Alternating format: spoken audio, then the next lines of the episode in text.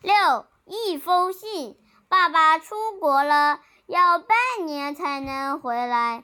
今天露西想给爸爸写一封信，妈妈还在厂里。露西早早的回到家，她打开空调，又洗了一些土豆，削好后放在锅里。她朝窗外看了一眼，好了，她想，现在可以开始写信了。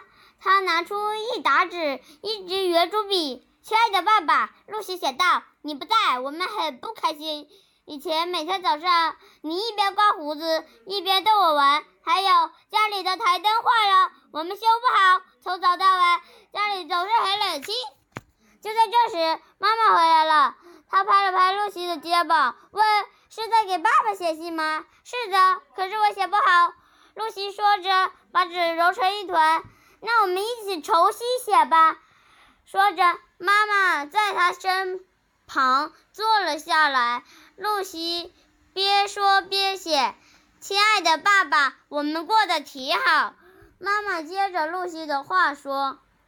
露西写完这一句，想到了小狗西比西，写道：“太阳闪闪发光，阳光下，我们的西比西又蹦又跳。”妈妈说：“请。”爸爸告诉我们，螺丝刀放在哪了？